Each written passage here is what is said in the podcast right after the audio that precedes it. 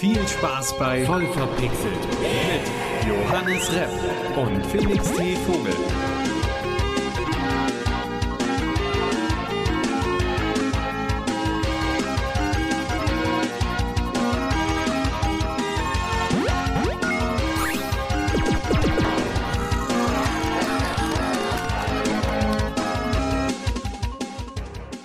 Hallo, einen wunderschönen guten Abend. Es freut mich, dass Sie wieder dabei sind. Steigen Sie ein, halten Sie sich fest. Jede zweite Fahrt geht rückwärts und der Spaß geht ab mit Felix T. Vogel und Johannes Reff. Tut mir leid, ich war gerade so ein bisschen on fire. Ich war neulich auf dem Rummel und ich feier ja diese Ansager. Ja, ja, die sind super. Ich würde mir das auch gerne mal in, in äh, anderen Bereichen wünschen. Keine Ahnung. Beim, beim, Ehe, beim Ehegelübde zum Beispiel. oder oder in, in irgendwelchen Videospielen. So als Kommentar. Wenn du, wenn du irgendwie, stell dir mal so ein Battlefield-Match vor und jemand kommentiert dich die ganze Zeit so, und er läuft um die Ecke, und, na, nee, warte mal, du musst noch ganz viele dumme Zwischensätze. Ja, diggi, diggi, diggi, diggi, diggi, ab geht's, ab geht's, auf geht's, los geht's, wup, wup, wup. Ich würd's feiern. Ich würd, ich würd das Spiel spielen. Ich glaube, mir würden nach, man hat's ja gerade gemerkt, nach vier, fünf Sekunden gehen aber auch die Ideen aus, was man so labern kann. Ach, das, das ist okay. Das ist ja dann einprogrammiert. Das kommt ja dann, äh, da, da muss sich wirklich mal ein Team aus, aus schlauen Autoren zwei aus, aus schlauen Ansagern. Aus schlauen Ansagern muss ich da mal zwei Monate hinsetzen und wirklich mal 4000 Lines einsprechen und die werden dann random schön zusammengemixt, wie es passt. Genau. Ja, aber was hast du denn so in letzter Zeit gezockt? Ähm, Was ich, mit Ansager? Nee, leider nicht was mit, An- obwohl, man könnte es auch Ansager nennen.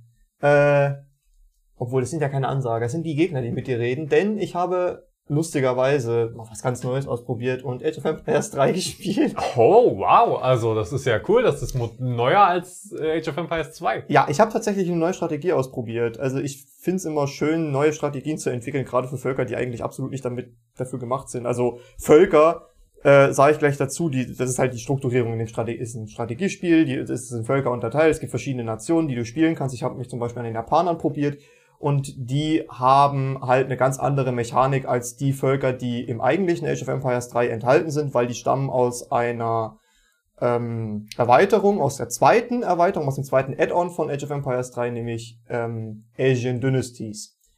Und die spielen sich halt komplett anders und ich habe quasi versucht, meine Strategie, die ich auf die Standardnationen angewendet habe, zu spiegeln und anzupassen, weil du halt zum Beispiel keine Artillerie großartig hast.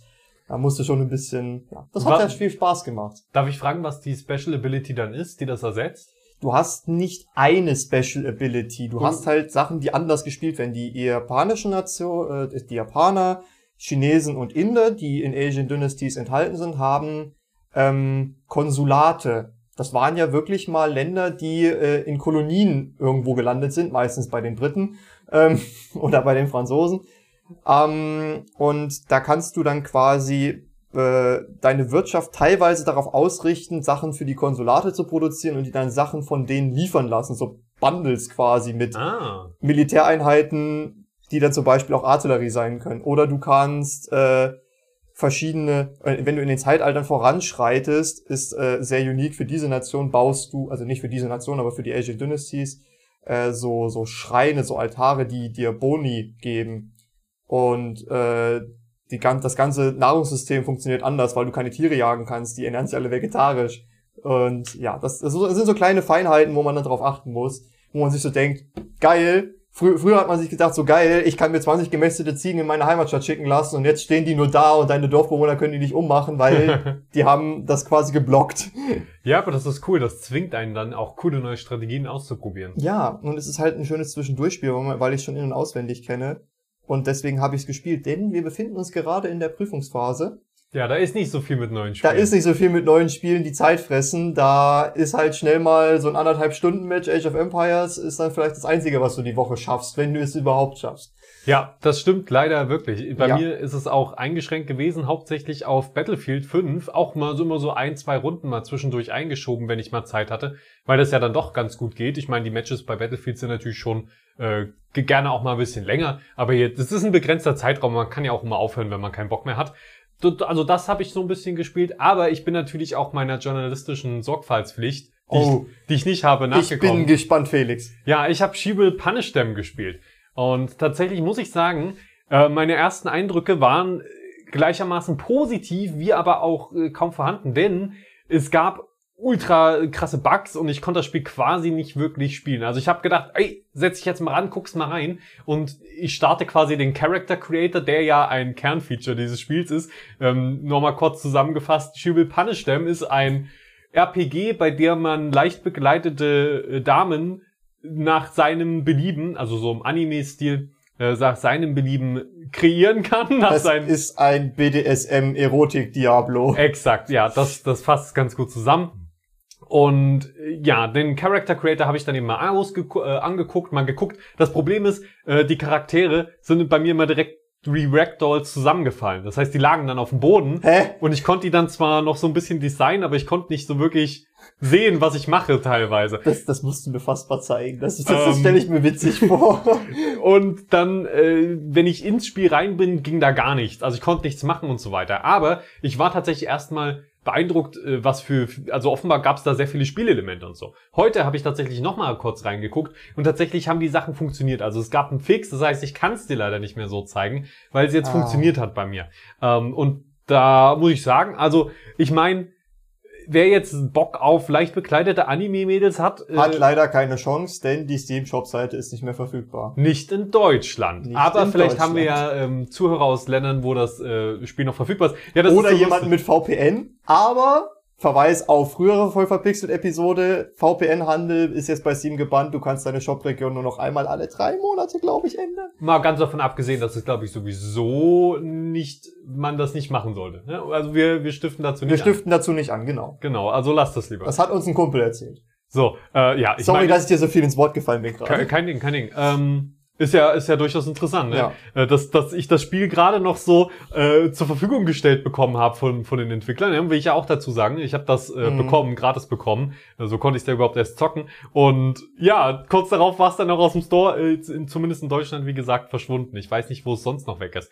Und da bin ich heute nochmal rein, habe ein bisschen mit dem Character Creator rumgespielt und der ist durchaus, also umfangreich. Um, Ähm, umfang, umfangreich. umfangreich. Umfangreich. Man kann ja, da sehr- ich verstehe schon, man ja. kann da sehr umfangreiche Charaktere erstellen, sagen wir es so. Und ich meine, die Brüste der Charaktere wobbeln schön, das ist äh, sicher ein gutes Feature. Also diese, es ist auch grafisch nicht so schlecht. Ähm, man kann tatsächlich über die alten Beta-Versionen bei Steam noch eine ältere Version von einem HD-Remake auswählen. Und dann merkt man schon, da hat sich auch ordentlich was getan. Also die, die haben auch offenbar wirklich viel äh, durchaus Zeit und so investiert, das ganze Spiel auf einem moderneren Stand irgendwann nochmal anzuheben. Und das ist, es ist ein Spiel. Ne? Also man, man kann jetzt äh, davon halten, von dem Style und so weiter, was man will. Aber man kann dann, man kann dann in seinem Haus, was irgendwie so eine Art Mi- Mittelalterburg ist, die so ein bisschen düster ist, auch offenbar ein bisschen Einrichtung machen und man kann auch wirklich kämpfen, äh, so Third-Person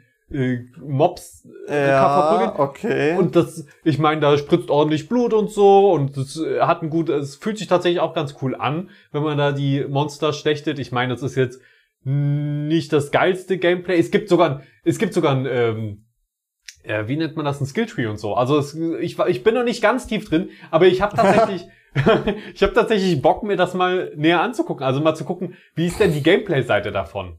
Also ist die, ist die geil? Kann man das? Ich guck mal rein, Johannes, ja? Okay.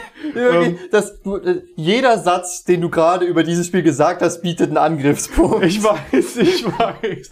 Aber man muss dem ja eine Chance geben. Und ich, äh, ich meine, ich, ich gucke mir gerne eine große Bandbreite von Spielen an und da gehört auch mal sowas mit dazu. es wird äh, nicht besser, Felix. Also, okay, warte, ich sag dir noch ein geiles Feature. Ähm, du kannst Geiles- geiles Ja, Feature. geiles Feature, her damit. Du kannst tatsächlich äh, mit den Möbeln, äh, die in deinem Haus quasi stehen, interagieren. Mhm. Und das bedeutet, du, dein Charakter legt sich drauf und dann kann das und dann kannst du halt die unterschiedlichen Posen wählen, die für dieses Mö- Möbelstück verfügbar sind und dir einfach den Charakter angucken. Also ich sag mal so, ne, das ist kein Scam-Spiel oder so. Ich meine, das, was es machen will, macht es anscheinend ganz gut. Ist natürlich Geschmackssache, aber ich meine, ich, ich kann schon äh, unterscheiden, ob das jetzt ein wirklicher Scam ist, ein schlechtes Spiel, das einfach nur versucht auf äh, Sexiness zu gehen oder so. Mhm. Ähm, aber da, da steckt schon offenbar Arbeit drin. Es gibt auch ähm, ein Ausrüstungssystem und so weiter. Du kannst unterschiedliche Kleidungsstücke finden, freischalten, Waffen finden, freischalten, ausrüsten und so weiter. Also ich meine, Leute, wenn ich, ich habe jetzt noch nicht viel reingeguckt, ich werde vielleicht noch mal ein bisschen eintauchen Hm. ähm, und tiefer reingehen und dann gucken wir mal. Aber ich meine, es ist halt sexistisch as fuck, aber also ich weiß nicht, ist es das? Ich, Ja, also ja, doch eigentlich schon. im Also es gibt Prinzip schon, weil es gibt nur Frauen. Ja, ähm, aber naja gut, äh, vielleicht kommt ja irgendwann nochmal ein Patch, wo man dann auch äh, geile Männer da mit erstellen Mhm. kann. Dann ist das vielleicht auch nochmal für anders sexuell orientierte als jetzt nur hetero Männer und äh, lesbische Damen äh, geeignet. Ich muss tatsächlich sagen, ich fand das schon witzig mit dem, wo du gesagt hast, es macht das, was es machen will. Das erinnert mich an ein Anspiel-Event, das ich mal hatte. Von Kingdom Under Fire 2. Ähm, und da ist mir sofort ins Auge gestochen, dass ähm, die, also ich möchte das Spiel jetzt nicht allzu sehr haten. Es hat mir nicht gefallen, aber es war auch nicht mein absolutes Lieblingsgenre. Und es ist quasi so ein RPG mit Strategiespielelementen. Klingt ja erstmal cool. Aber mir ist schon direkt am Anfang aufgefallen, dass äh, die Physik, wo anscheinend sehr viel Arbeit reingeflossen ist, auch war die Busenphysik. Die Brüstephysik, dass die schön wackeln, wenn du deinen Charakter nach links, rechts, oben, unten, vorne, hinten, Mitte und was auch immer bewegst. Wobei ich sagen muss, äh, ich begrüße das sogar, weil das ja ein, äh, also wenn, wenn auch auf sowas Fokus gelegt wird. Aber manchmal ist es so unrealistisch, dass es schon wieder comichaft überzeichnet ist. Ja, ich meine, Brüste wackeln im echten Ja. Leben halt und das sieht halt realistisch aus, wenn sich da bei der Frau auch ein bisschen was bewegt, wenn sie läuft. Aber das ist manchmal einfach so krass übertrieben, dass da wirklich, dass die springen, als ob die Das ist ja genau das, was ich so witzig fand. Es ist halt, es sah halt aus wie ein MMO. Und ein MMO ist halt, es, es macht das, was es machen soll, aber physisch oder grafisch ist das nie die absolut bombastische Meisterleistung. Kennst du ja, diese ganzen Free-to-Play-Spiele. Wenn du die mal gespielt hast. Aion zum Beispiel oder sowas in der Richtung. Die Grafik ist halt zweckdienlich und mehr nicht. Und wenn du Und dann im ja, dann Prinzip es so ein. Free-to-Play hast, wo das Einzige, was sich an deinem Charakter bewegt, nicht mal die Haare oder sie sind, sondern nur die Bubis. Ich will nicht sagen, dass sich die Haare nicht bewegt haben. Ich weiß es nicht mehr. Aber es ist halt schon aufgefallen. Ja, also gerade dann fällt's auf. Ne? Ich finde bei AAA-Titeln, wo es auch äh, um eine grafische Qualität geht, da finde ich es auch cool, wenn die sowas wie die Haare gut animiert sind, ja, wenn die sich gut bewegen, Ja. Wenn die phy- physikbasiert sind. Also so Haare, Aber- Fell und sowas, Stoffe, wenn, wenn das richtig geil dargestellt wird, das sieht schon mega pornös aus. Wie bei Red Dead zum Beispiel, wenn man mal eine gute Grafikkarte hat. Ja, und äh, ja, wie gesagt, ne, ph- physikbasierte Sachen sind dann doch mal schön, schön und eine nette grafische Spielerei. Aber ja, lass uns mal zu, zu was noch geilerem kommen. Ja, gameplay-technisch zu was geilerem. Gameplay-technisch.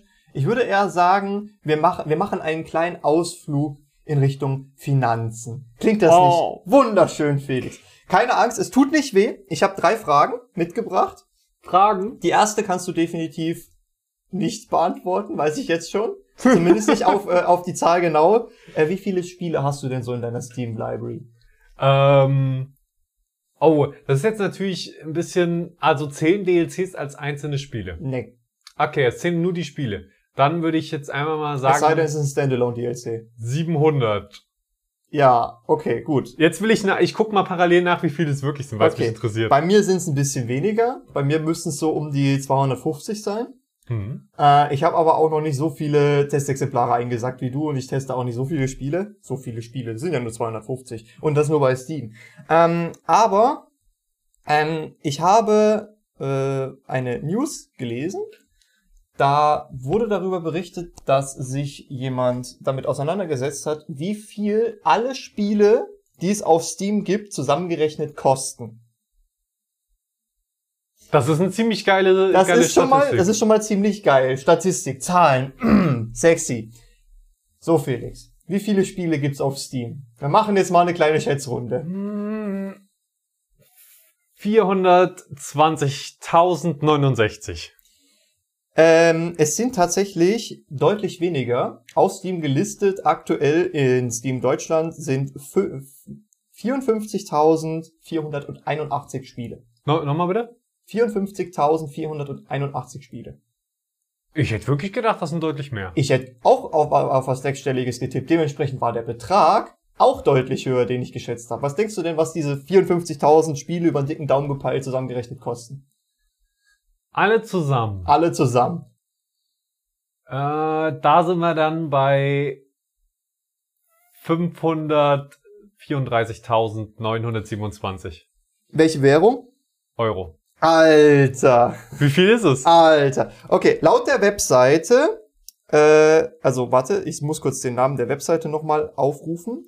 Ähm, ich habe es mir nämlich aufgeschrieben. By all Steam Games. Okay, ich habe es mir doch nicht aufgeschrieben. Aber die Webseite werden wir natürlich wie alle anderen Quellen auch in unserer Beschreibung verlinken. Genau, und in Ähm, den Shownotes, also keine Sorge. Die Webseite, so viel kann ich sagen, gehört einem gewissen Cheng Gang Wang. Ich hoffe, ich habe es falsch ausgesprochen. ich kann es eh nicht richtig aussprechen.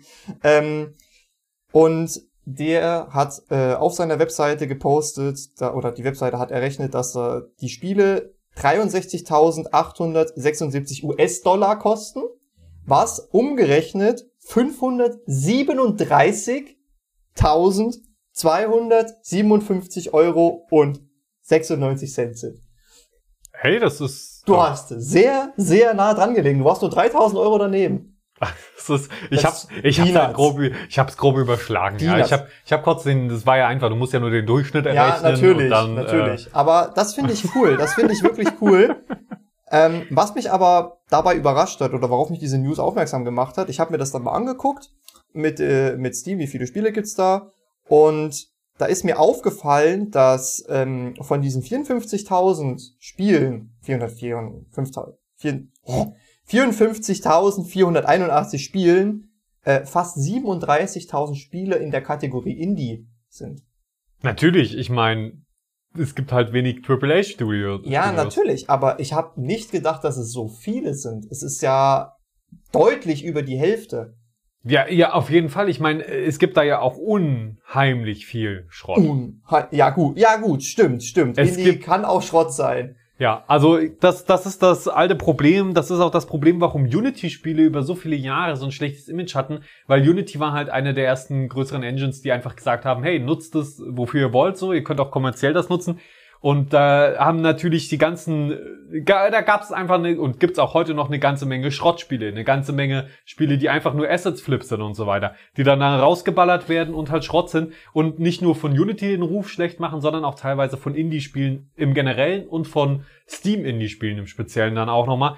Weil Steam eben auch eine relativ offene Politik da hat. Ja, Steam kriegt ja erstmal 100, äh, ich glaube 100 Dollar sind es für jedes Spiel, das du da veröffentlichen willst. Ja, die sagen also, ja gut, veröffentliche dein Schrottspiel. Nein, also äh, so so ganz so careless ist Steam da auch nicht und es gibt sogar äh, Qualitätskontrolle ein wenig. Ich habe ja schon mal eins dort veröffentlicht und da hat sich dann tatsächlich jemand äh, das auch angeguckt und hat mir Verbesserungsvorschläge gegeben, was ich vielleicht noch implementieren kann. Aber ja, ganz offensichtlich ähm, ist das nicht immer so zu 100 Prozent. Es führt nicht immer zu 100 Prozent zu Qualität. Definitiv. Aber ich finde es halt so schön, weil da- das zeigt halt, was für eine Plattform Steam eigentlich ist. Dieser schöne Indie-Markt. Und ja, da gibt's viele Schrottspiele, aber im Prinzip, wenn wir mal so eine kleine Milchmädchenrechnung aufmachen, je mehr Spiele du hast, desto höher ist auch die Wahrscheinlichkeit, dass da Gold dabei ist. Ja, und Musst es gibt viele finden. gute. Ja, das wird natürlich schwieriger und das ist auch schade, dass manche Indie-Games, die sehr gut sind, äh, sicherlich auch mal untergehen, einfach weil so viel Schrott daneben dran ist. Ja, aber da äh, ist tatsächlich in den letzten Jahren immer prominenter geworden oder habe ich zumindest so wahrgenommen, dass die verstanden haben, wie gut man sich halt über Social Media vermarkten kann. Nicht nur über irgendwelche Messen, sondern auch primär über Social Media. Äh, viele, viele Indie-Studios haben heute Werbekampagnen, die teilweise besser sind als die von anderen Studios. Da kommen wir später noch drauf zu sprechen. Ich habe da auch noch mal was rausgesucht. Ähm, ja, aber auf jeden Fall net to know. Wa- Was auf jeden Fall ich nochmal ein, ein, ein kleinen, ich möchte einen kleinen Rage anbringen, wenn ich darf. Ein kleiner Rage, Ähm, bitte.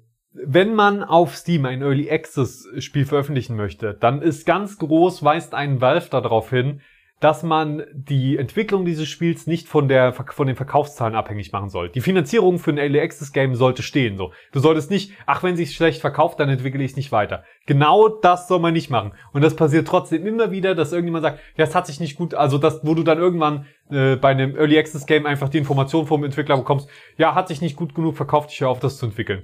Mm. Und das, das ist wirklich das, wo ich immer sage, ist die größte Frechheit. Ja, es kann sein, dass sich das nicht rentiert auf Dauer. Vielleicht äh, gibt es Probleme aufgetaucht oder so, aber oft genug hat man einfach das Gefühl, äh, da hat jemand drauf gehofft, dass das äh, einfach innerhalb von ein paar Monaten halt steil geht, der da super viel Geld gewinnt und dann, äh, also einnimmt und dann vielleicht sogar einfach andere Leute anheuern kann, um das für ihn zu machen. Und wenn das dann nicht klappt, sagt er einfach, ja, war eine nette Idee, ciao. Das finde ich dann immer, also ich liebe Early Access Titel, deswegen habe ich da auch so viel immer mit zu tun.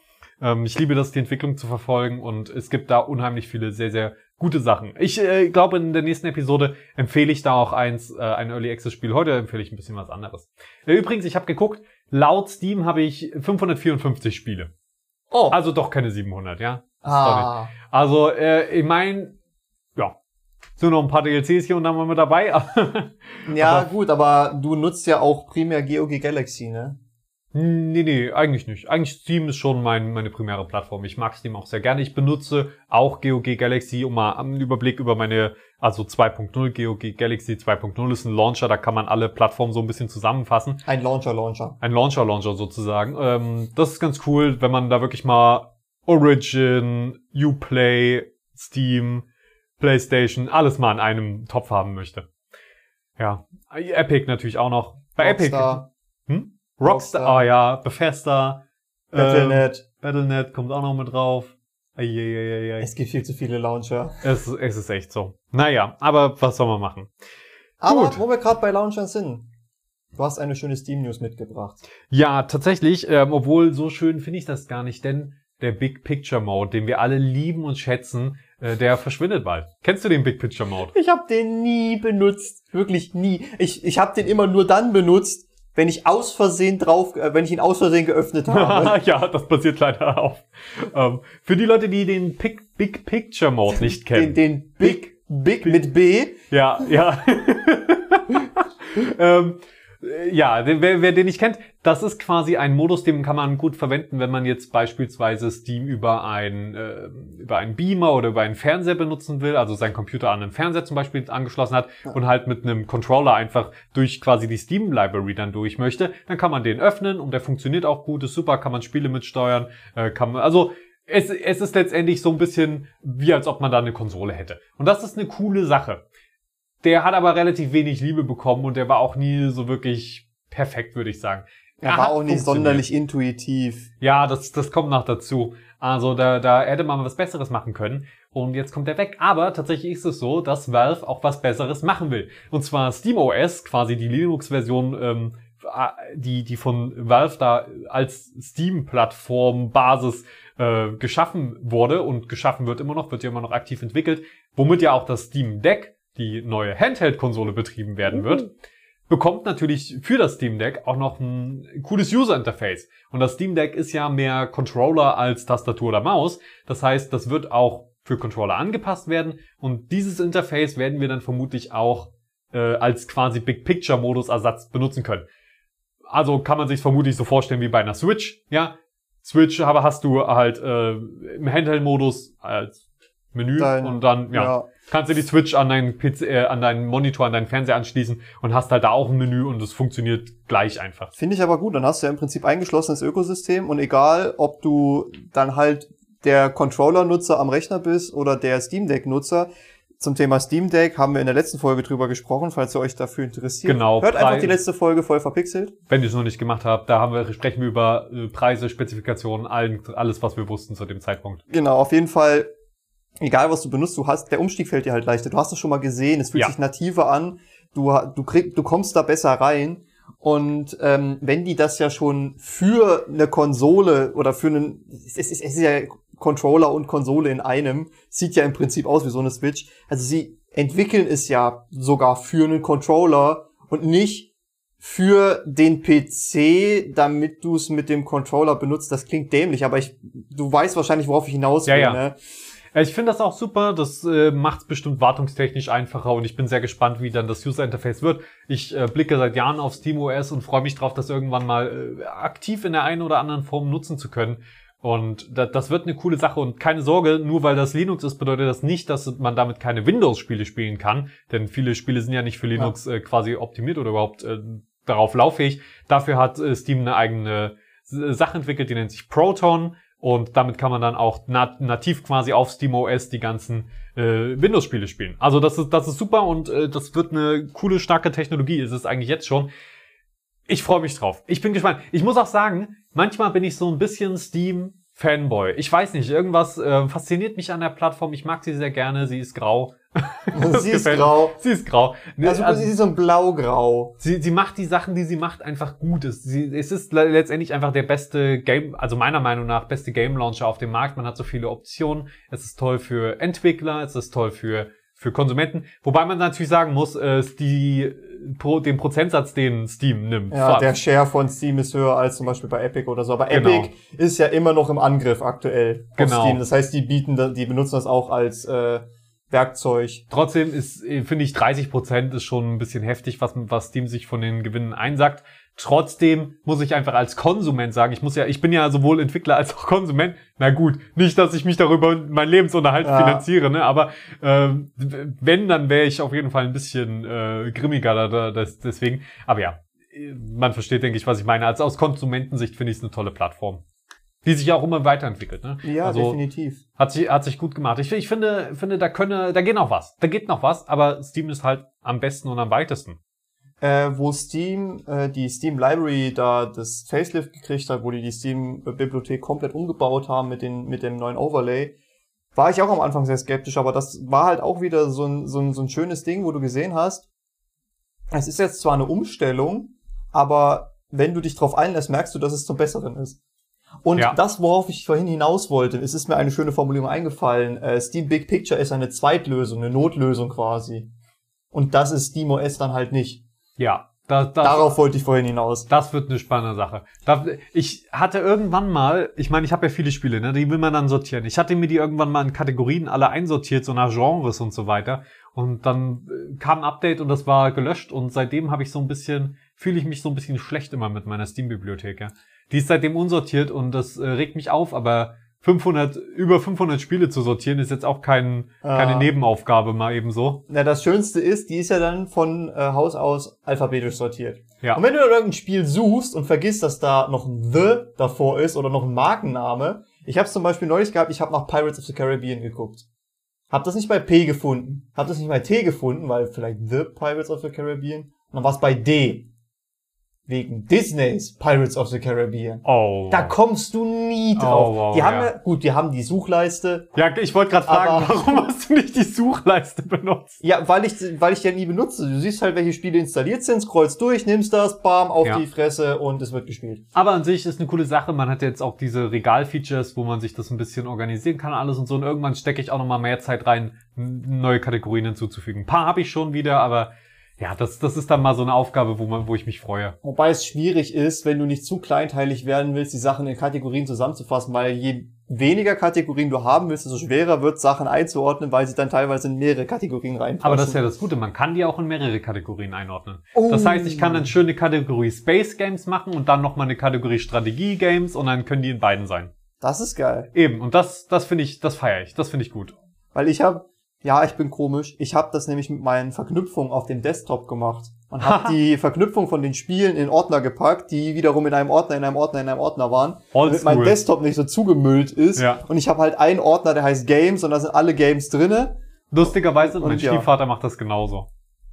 Finde ich, nee, ich, ich finde I ich feel cool. old. Nee, nee, nee. Ich meine, ich bin ja sowieso jemand, Desktop muss für mich leer sein. Nee, sehe ich Aber- überhaupt nicht ein. Ja, ich meine, ergibt, ich weiß, ich weiß selbst, ne, das ist auch so eine ewige Diskussion, aber ich finde beide Ansätze okay. Ich mag's halt, wenn ich meine Programme alle schließe und so weiter, wenn ich dann einfach nur mein schönes Hintergrundbild sehe. Oder teilweise auch einfach schwarz, weil einfach schwarz mein Hintergrundbild ist, je nachdem, worauf ich gerade Bock habe. Ähm, ich mag's quasi so, dieses Minimalistische. Und dass dann in meinem Startmenü vielleicht ein paar Verlinkungen sind und so weiter. Aber ja, ja, ist, ist nochmal ein Thema für sich. Wenn du wüsstest, wie zugeballert meine Taskleiste ist. Oh man, die muss, die kann ja zugeballert sein. Sie sollte nur organisiert sein. Sie ist organisiert. Dann ist das super. Erst kommt der Browser, dann kommt der Explorer, dann kommen die ganzen Microsoft-Programme, also PowerPoint, Word, Excel brauche ich ja. Dann kommt die Creative Cloud und dann kommen die ganzen Launcher. Ich habe wirklich jeden Launcher unten ange angepinnt, den ich häufiger benutze. Jeden. Ja. Ich habe Steam, Epic, Origin, Rockstar. Wir haben das, wir haben das schon mal in der Folge gehabt. Kriegen wir das nochmal zusammen? Kriegen wir Uplay? nochmal alle zusammen? Uplay, Battlenet. Battle.net. Und dann hat's, hat, hatten wir noch einen. Dann den Twitch Launcher, den gibt's nämlich auch, mit dem man die Amazon Prime äh, Games, die man eventuell bekommen hat, dann launchen kann. Ja, gut. Ganz, ganz weird. Den hat, glaube ich, auch niemand, weil man kann ja über, wenn man Prime Game, äh, Prime Gaming hat, nee, nee, nee, nee, wenn man Amazon Prime Wenn hat, man dann Amazon Prime man hat, dann hast du über ja. Twitch so Loot und manchmal sind da Games dabei und die kann man dann über diesen Launcher ganz, ganz weird. Amazon versucht ja gerade ins Gaming reinzukommen Ja. und ähm, die, die versuchen ja zum Beispiel, das, das war bei, bei Red Dead zum Beispiel auch oder bei GTA. Nee, gleich, ich glaube nur bei Red Dead, dass du quasi dein Rockstar-Konto mit deinem Prime-Konto verknüpfen kannst und dafür hast du Loot bekommen. Ja, und äh, das macht Amazon mit sehr vielen Sachen. Fast alle Hype-Titel, jetzt Ja. auch Fall Guys und so weiter. Also man muss immer andauernd, bin ich am irgendwelche Konten mit Amazon verknüpfen und wer weiß, wo uns hin uns das alles fühlt. Nee, das ist mir nix. Das, wozu sollten sie das tun? Ich kann auch ohne Amazon zocken. Es sei denn natürlich, ich möchte New World spielen. Oh ja. Ja, wir haben uns äh, den Trailer zu New World angeguckt. Das äh, Spiel ist seit dem 20. Juli in der Open Beta und ist ein von Amazon entwickeltes Spiel. MMORPG. Äh, genau, was ein MM MMORPG sein soll. Und sein soll. Wir sind uns noch nicht ganz ja, sicher. genau, da, da komme ich, da komm ich gleich drauf zu sprechen. Und äh, die Beta äh, endet aber dann am 3. August. Denn, äh, das ist aber nicht so schlimm, denn am 31. August kommt das Spiel raus. Der Trailer ist sehr umfangreich und sehr nichtssagend. Ich würde, wenn ich über einen Menschen reden würde, sagen, der, hat, der, der redet viel, aber hat nichts zu erzählen. Findest du? Ich finde, man hat eine ganze Menge Features gesehen, die, glaube ich, äh, Leute, die auf MMORPGs stehen, lieben. Man hat Tiere gesehen, man hat äh, unheimlich viele Gegner gesehen, spannende Locations Ja. äh, und Orte und so weiter. ich, ich weiß nicht, ob ich da ein bisschen oldschool bin, aber du hast dir diesen äh, Trailer angeguckt und du musstest dir die Informationen quasi selber rauspicken. Aber ist das nicht eh Und so ein Stimmungstrailer? ja? halt, und, und das ist halt wirklich nur so ein Stimmungstrailer gewesen und der hat mir als Verbraucher den Input gegeben, das ist unser Spiel. Wir sagen dir nicht, was es macht, weil wir uns selber noch nicht sicher sind. Aber ich kann dir eins sagen, schon in der ersten Beta lief es ja eigentlich schon ganz okay so, war, war noch ein bisschen rough around the edges, wie man gerne sagt. Jetzt habe ich in der Beta-Phase schon super viel Positives ge äh, gehört. Ich habe das Gameplay auch schon angeguckt. Ich muss sagen, ich, ich glaube, es ist nicht unbedingt was für mich, aber wenn ich gerade die Zeit hätte, wäre ich hier eingestiegen.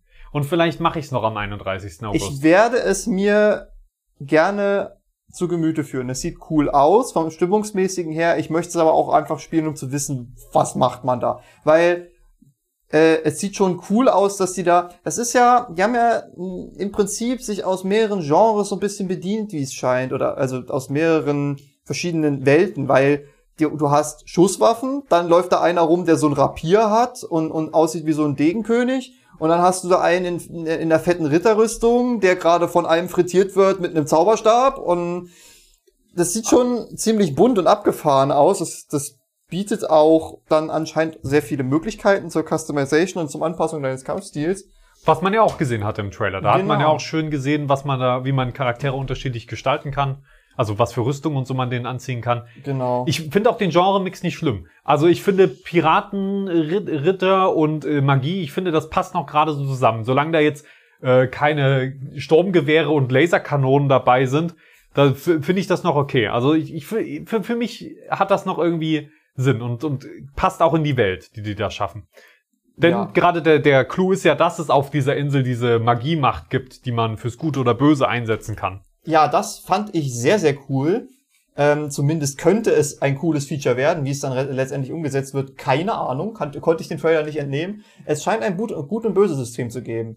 Und dieses System mochte ich schon bei äh, Aion. Das ist auch ein MMO. Ein etla, etwas mittlerweile etwas angestaubtes MMO. Und da hattest du zwei Fraktionen gehabt. Ich kann sie nicht mehr benennen. Äh, aber auf jeden Fall auch hell und dunkel. Und da gab's dann, wenn du einen bestimmten Level erreicht hast, halt Welten, wo du dann quasi dich aus deinem Habitat rausbewegt hast. Und dann gab's die Open World, wo zwei, wo du auf, auf Spieler von anderen Nationen treffen konntest, von der gegnerischen Nation, und konntest, konntest dir halt die Köpfe einhauen. Und wenn du da keinen Bock drauf hattest, konntest du in deiner Welt dich äh, äh, austoben, wo quasi nur Spieler rumgelaufen sind, die deiner Fraktion angehört haben. Wenn die das so umsetzen, wäre ich echt enttäuscht, weil das bietet schon mehr. Da könnte mehr drin sein. Das sieht nämlich echt cool aus. Und wenn sie es so machen, dass quasi jeder seinen eigenen Clan gründet und damit eine eigene Nation ist, das wäre schon witzig. Also auf jeden Fall, feature-technisch ist es sehr umfangreich. Für mich sieht das Kampfsystem fast, also es sieht klassisch aus. Böse Zungen würden vielleicht sagen altbacken. Ich finde, das ist aber erstmal nicht schlimm. Und das, was ich bisher so gehört habe, ähm, das das Spiel macht süchtig. Also es hält einen rein. Und ich, für mich ist das letztendlich das, worauf es ankommt. Wenn du das spielst und du hast einfach Bock, es weiter zu zocken, dann macht's irgendwas genau richtig. Und das ist das Feedback, was ich bisher habe. Ich bin sehr gespannt, ähm, was ich jetzt noch so über die kommenden Tage höre bis zum Beta-Ende. Und darauf basierend werde ich dann noch so ein bisschen entscheiden, ob ich da noch mal einen tieferen Blick reinwage und es vielleicht auch mal zocke. Also der 31. August liegt ja genau mitten in unseren Semesterferien vielleicht, wenn du da Interesse dran hast, können wir da auch gerne dem Ganzen als dynamisches Duo einen Besuch abstatten. Oh ja, sehr gerne. Also das, das wäre natürlich super. Und ähm, es wäre sehr investigativ. Ja, das wäre auf jeden Fall genau wie bei She Will Punish Them, hätte ich auch da investigativ vorgehen und äh, auf alle Details achten. ja. Äh, aber ja, New World kommt am 31. und was auch dieses Jahr noch kommen soll, ist Battlefield 2042. Ähm, bevor wir zu dem übergehen, was, was ich äh, eigentlich als Thema heute angedacht habe, eine kleine Sache. Es gibt ja, da kriege ich jetzt auch bei Battlefield 5, wenn ich das Spiel immer Werbung für, äh, diesen neuen Trailer, wo, wie, wie heißt es nochmal? Battlefield Portal, genau, wo, hast du schon mal gesehen? Nee. Da hast du noch nichts von gehört? Oh, super, freut mich, dass ich das erzählen kann. Erklär, erklär mich auf. Da wird alles möglich sein. Battlefield Portal wird quasi, ich weiß nicht, ob es ein Spielmodus wird oder eine Unterkategorie, ein Standalone, whatever. Es wird auf jeden Fall so sein bei Battlefield Portal, was zu Battlefield 2042 gehört, dass man alle Epochen, alle bisherigen Battlefields und so weiter so ein bisschen miteinander vermischen kann. Das heißt, du kannst dann da 40 Nazis gegen 50 Wartungs kleine Wartungsdrohnenroboter kämpfen lassen und die Nazis haben nur Messer in der Hand und das spielt ja auf kaspische Grenze, was eine Map, äh, Map aus Battlefield 3 ist und so weiter.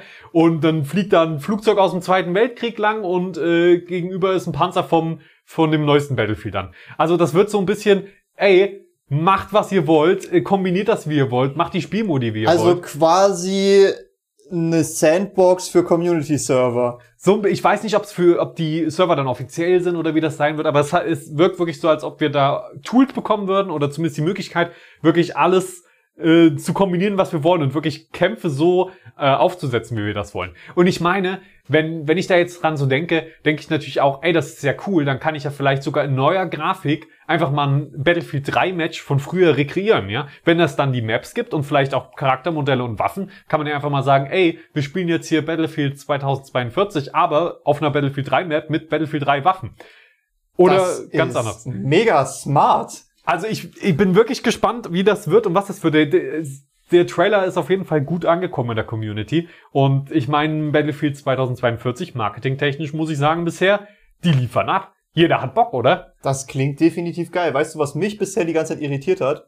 Ich habe äh, ab und an mal so Werbung oder so Videovorschläge für Battlefield 2042 gekriegt.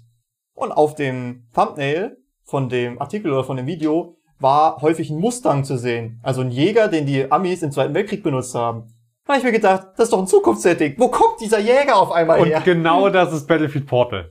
Ja, genau dann, das ist es. Boah, ich habe das, ich habe das gedacht. Okay, gut. Äh, vielleicht haben sie sich dann doch irgendwie so ein bisschen mit der Konsistenz nicht so ganz rangehalten. Nee, nee, das wäre ja lächerlich. Ey, ey, komm, ey, komm, wenn du, wenn du bei äh, Call of Duty World War II in der Normandie als Ami gegen Deutsche mit einem Russ mit einer russischen Waffe unterwegs bist. Ja, komm, das ja? ist doch egal. Sorry, nein, das ist mir nicht egal. Sowas will ich nicht. Und sowas habe ich schon bei dies, als ich das dann gesehen habe, befürchtet, dass dann irgendwie es ist dann doch kein Zukunft, also es ist zwar ein Zukunftssetting, aber dann gibt's irgendwelche Leute, die die alten Sachen umgebaut haben oder so. Aber ich finde das cool. Äh, also ich meine, es gibt diese Spiele, wo das getrennt ist. Ja, das sind die Fraktionen voneinander getrennt und dann kannst du, wie zum Beispiel Hell Let Loose oder Verdun oder so, ja. ähm, wo es auf Realismus ankommt. Aber wenn ich jetzt einen kompetitiven Shooter spiele, dann möchte ich bitte meine Standardwaffe spielen, egal auf welcher Seite ich bin. Ich finde das viel angenehmer, wenn ich mir keine Sorgen darum machen muss, oh, bin ich jetzt nächste Runde wieder die Fraktion, oh, bin ich jetzt die Fraktion. Das ist auch das, was mich so ein bisschen zumindest am Battlefront immer gestört hat. Da bin ich dann in der anderen Fraktion und habe eine komplett andere Waffe vielleicht. Obwohl, da ist es gut gebalanced. Aber du verstehst, was ich meine, ne? Ja, ja, ich verstehe, was du meinst. Ich will meine Ska äh, benutzen, meine Ska L, egal ob ich jetzt Amis spiele, Russen, Chinesen oder whatever. Understandable. Ja, also äh, von, von daher, ich meine, das war ja auch noch nie anders bei Call of Duty und bei Battlefield. Ich verstehe aber auch, dass du sagst, das ist erstmal auf den ersten Blick vielleicht ein bisschen merkwürdig. Ich kann dich beruhigen, nein, es wird nicht so sein, dass man da mit einem Düsenjäger gegen, gegen so eine Mustang fliegt. Ich äh, werde mir diesen, also du hast mich auf jeden Fall gecatcht. Ich werde mir diesen Trailer direkt im Anschluss der Aufnahme geben. Ja, also äh, ich habe auch echt Bock drauf. Ne? Ich bin gehypt und ich hoffe sehr, sehr, dass EA das nicht wieder verkackt wie die letzten Battlefield-Releases, die einfach shit waren, weil die Spiele verbuggt waren, äh, Features gefehlt haben und äh, ja, es war wirklich nicht schön. Mo- Moment. Willst du damit sagen, dass EA verpackte Spiele rausbringt? Äh, ich würde eher sagen verkackte Spiele, die dann gut werden. Weil jetzt spiele ich ja gerne Battlefield 1, Battlefield 5, die machen Spaß, wenn man genug Spieler findet. Was meistens der Fall ist aktuell noch, aber ja, Also ist EA nicht der perfekte Publisher. Äh, doch, denn die äh, zahlen ordentlich Dividende, ja, die kriegen, die kriegen Cash. Also als Publisher leisten sie einen guten Job für uns Spieler, aber eher weniger, würde ich sagen. Also haben die gar, gar nicht ganz viele Studios aufgekauft, die total beliebt waren und haben die dann dicht gemacht. Äh, das, da müsste ich mich nochmal tiefergehend informieren, aktuell. ich kann aber auf jeden Fall sagen, ja, dass eventuell so ein bisschen Geldgier dann auch nicht ausbleibt. Denn ich habe einen Artikel auf Giga gelesen, wo wo es darum ging, kommt denn ein Season Pass? Und da hat sich mir die Frage gestellt, was halten wir denn eigentlich so von Season Passes? Also, erstmal, oder, oder generell von, von so Seasonal Content. Also, dass äh, in einem gewissen Zeitintervall jetzt auch für Battlefield 2042 eventuell kostenloser Content kommen würde, wie neue Waffen und so Mhm. weiter, Sachen, die man freischalten kann. Halt immer so, dass es frisch bleibt. Aber dazu soll es eventuell auch noch einen kostenpflichtigen Pass geben. Wo man dann noch anderen kosmetischen Kram oder sowas Was heißt kostenpflichtig? Kostenpflichtig für Ingame-Währung oder kostenpflichtig für Echtgeld? kann. Natürlich für Echtgeld. Na, selbstverständlich. Ja, also ich meine, einerseits bin ich ein Freund davon, wenn Spiele am Leben gehalten werden. Aber es widerstrebt mir trotzdem immer ein bisschen diese Season Passes zu kaufen. Also, das kommt drauf an, wie er umgesetzt ist. Äh, Red Dead Online kommt ja aktuell auch nicht ohne Season Pass aus. Die haben den, ähm, warte, jetzt muss ich kurz überlegen, den Outlaw Pass gehabt.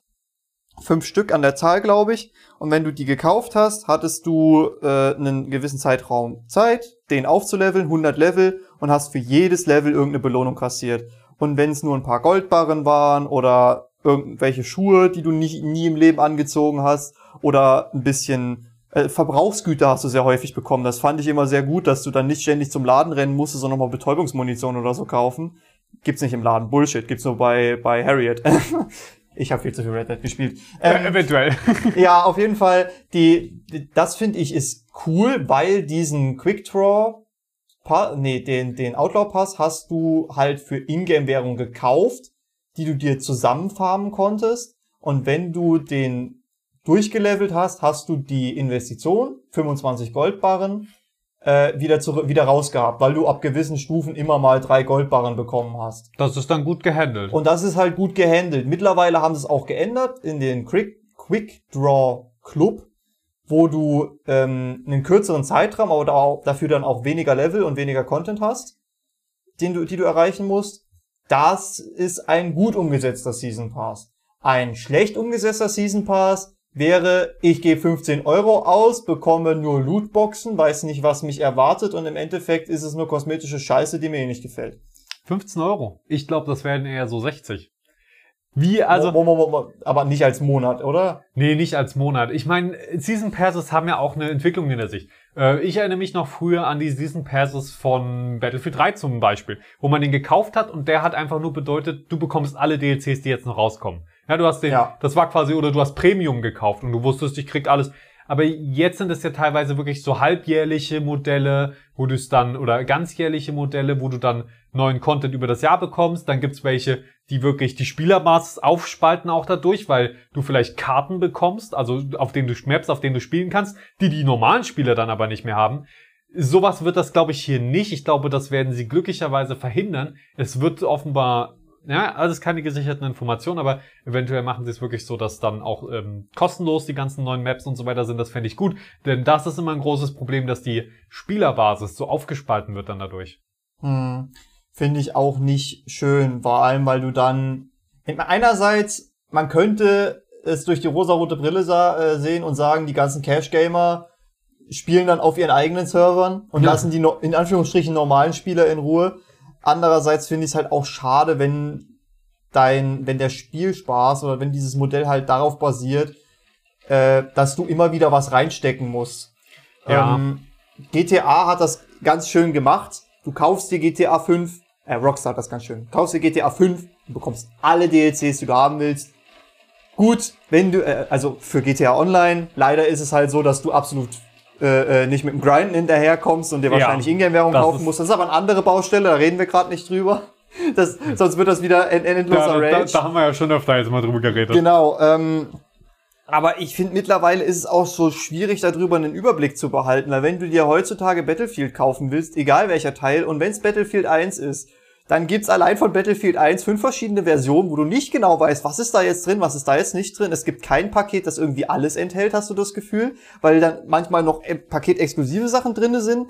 Und wenn dann noch so Begriffe wie Season Pass oder Premium oder Ultimate oder irgendwelche anderen Sachen durch den Raum fliegen, da verliert man halt sehr schnell den Überblick. Und ich finde, das geht schon fast in die Richtung Deutsche Bahn. Wir bringen einfach ganz viele verschiedene Tickets raus, damit du nicht weißt, was das billigste ist und kaufst im, im Idealfall das teuerste.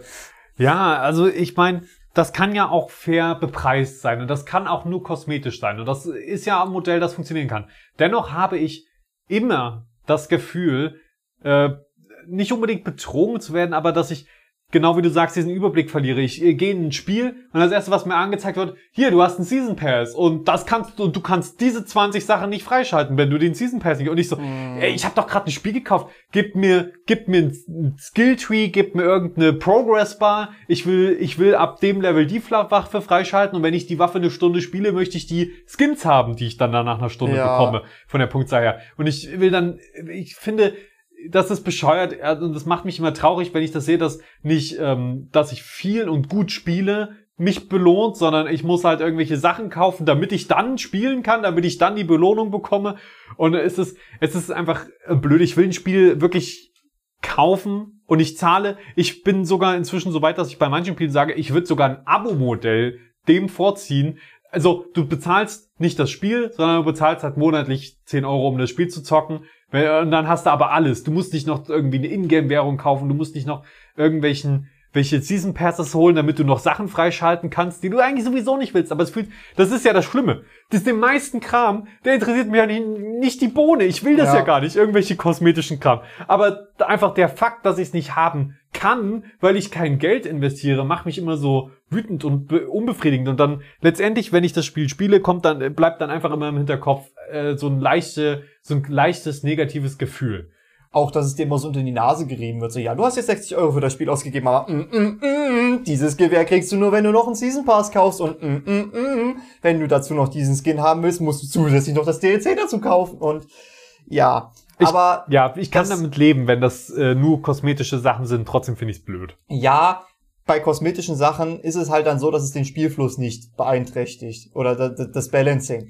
Aber allein das ist halt schon doof, vor allem wenn du ständig angeblinkt wirst mit, boah, du kannst schon wieder eine Lootbox aufmachen, aber dazu fehlt dir der Schlüssel. Den Schlüssel musst du in einem Zehnerpack für, für 5 Euro kaufen. Das ist oder, ja dann übertrieben. Alter, das Schlimmste, was du haben kannst, neben Lootboxen oder zusätzlich zu Lootboxen bei vielen Spielen, auch bei Battlefield machen die ganz gerne Blaupausen und Fragmente. Was ist das für eine Scheiße? Da machst du schon, da hast du schon dieses Glücksspiel, dass irgendwas Geiles aus der Kiste rauskommt und dann kannst du damit nicht mal was anfangen, sondern musst drauf pokern, dass du dasselbe vier oder fünf ziehst, um die Waffe dann zusammenbauen zu können.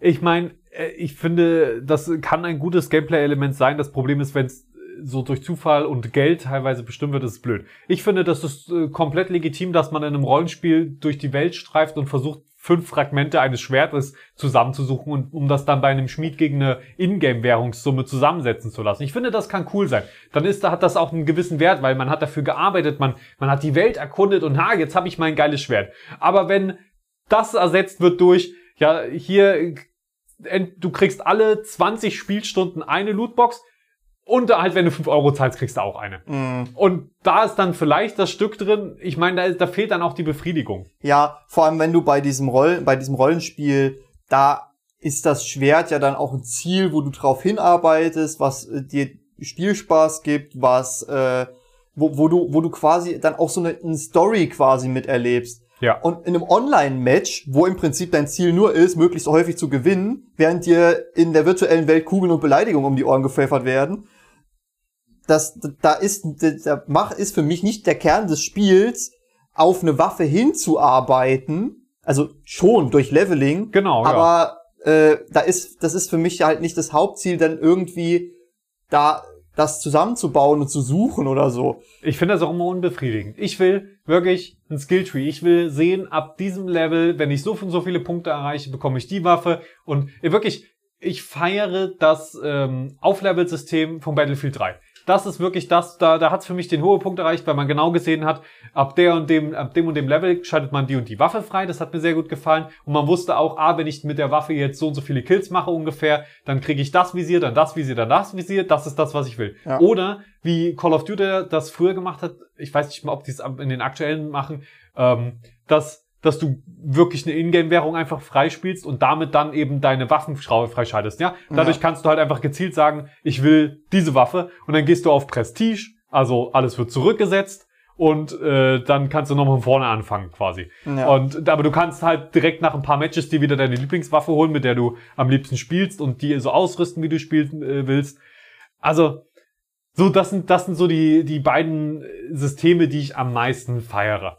Und all diese neuen Systeme und Lootboxen haben mich nie wirklich irgendwie glücklich gemacht. das, das Problem, was ich halt habe, ist, äh, es fühlt sich halt in den seltensten Fällen organisch an. Wenn du äh, in einem Online-Shooter leveln musst, um Stufen aufzusteigen und ab gewissen Stufen, also quasi ab gewissen Fähigkeitsstufen, kann man ja schon fast sagen, kriegst du die und die Waffe in die Hand gedrückt, ist, ist noch irgendwo, ergibt das einen Sinn. Aber äh, wenn du dich auf den Boden hocken und dir und, und fünfmal dein Handy aus der Tasche holen kannst, während du im Zweiten Weltkrieg am Strand in der Normandie stehst und äh, dann werden dir fünf Kisten nur für dich abgeworfen, wo äh, deine Sachen drinne sind und äh, Das ist jetzt äh, Call of Duty World War II, ne? mh, das finde ich dann halt, das, das reißt sich auch raus und wenn du dann halt solche Systeme hast wie Lootboxen, das, das ist genau der gleiche Scheiß. Ich Selbst wenn die Lootboxen so schön aussehen und so episch aufgemacht werden, das, das, da steckt ja auch eine Strategie dahinter. Das, das soll ja schön aussehen. natürlich. Ne? Aber da hast du dann auch teilweise das Gefühl, dass in die Animation der zu öffnenden Lootboxen wen mehr Arbeit fließt als in tatsächliche Gameplay-Elemente und sowas macht mich wütend. Ich muss sogar mal sagen, ich mag sogar Blutboxen, wenn sie in Maßen passieren. Das bedeutet, man schaltet eine Waffe frei, man schaltet noch eine Waffe frei und dann kriegt man mal eine Lootbox, wo sowas drin ist wie ein XP-Boost ähm, oder, oder tatsächlich mal ein Skin oder so, kann ja auch gerne mal da drin sein. Dann freut man sich drauf, weil das ist mal zwischendurch. Aber ich mag es nicht auf, nur auf eine Lootbox hinzuarbeiten. Ne, wenn du halt drauf angewiesen bist und äh, das dann auch nicht leicht bekommen kannst, sondern ingame äh, echt Geld dafür rausgeben musst, dann ist es halt Unbefriedigend. Ja.